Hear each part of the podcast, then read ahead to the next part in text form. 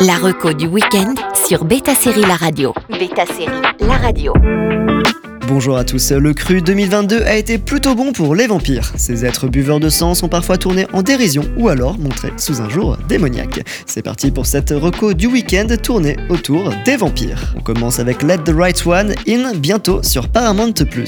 Créé par Andrew Hinderaker, Let the Right One In est un exemple modèle de la série d'horreur vampirique avec ce petit twist nordique. Eleanor a éternellement 12 ans et vit recluse avec son père dans leur appartement. Et pour cause, après s'être transformée en vampire il y a tout de même 10 ans, elle ne peut sortir que la nuit. Son père, interprété par Damian Bichir, lui fournit le sang dont elle a besoin pour rester en vie.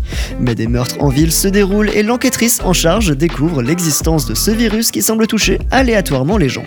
Les destins des personnages vont être mêlés pour trouver peut-être un antidote ou alors assister à l'évolution de l'humanité. Le casting inclut Grace Gummer, Annika Noni-Rose et Madison Taylor-Bayes. Un film suédois du même titre était sorti en 2008 avec une approche plus fidèle au livre. I don't get cold. Why are you back? We have to find a cure. On continue avec Vampire Academy sur Prime Video. Dans l'univers de Vampire Academy, adapté des romans de Richel Mead, il y a trois types de vampires. Les morois des sangs purs qui sont des aristos et prêts à gouverner leur monde, les dampires qui sont moitié morois et moitié humains qui passent leur vie à protéger les morois, leurs maîtres, et enfin les strigoi qui ont perdu leur humanité et qui sont des vampires assoiffés de sang considérés comme des monstres. Maintenant, on retrouve Lisa Dragomir dont le frère est successeur au trône et sa meilleure amie, future gardienne rose, qui sont inséparables depuis leur tendre enfance à l'académie. Tout bascule quand la famille Dragomir meurt dans un accident. Le monde très hiérarchisé de Vampire Academy donne lieu à une intrigue qui se suit agréablement. Le fait est que la série permet d'explorer ce monde plus en profondeur par rapport au film sorti en 2014.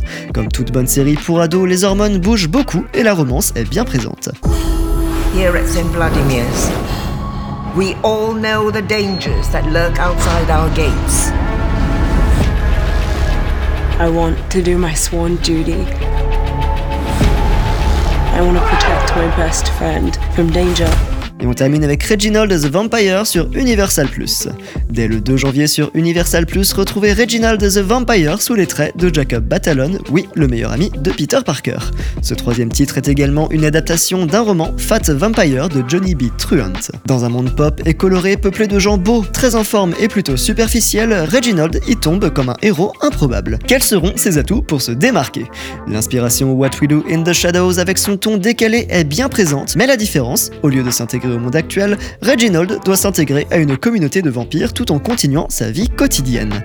Les dialogues sont drôles et les personnages aussi, même si parfois les résolutions semblent un peu trop simples et les clichés s'accumulent. Ce traitement du vampire est assez original et s'ancre dans la modernité. Pourquoi est-ce qu'elle perd son temps avec un lâche comme toi?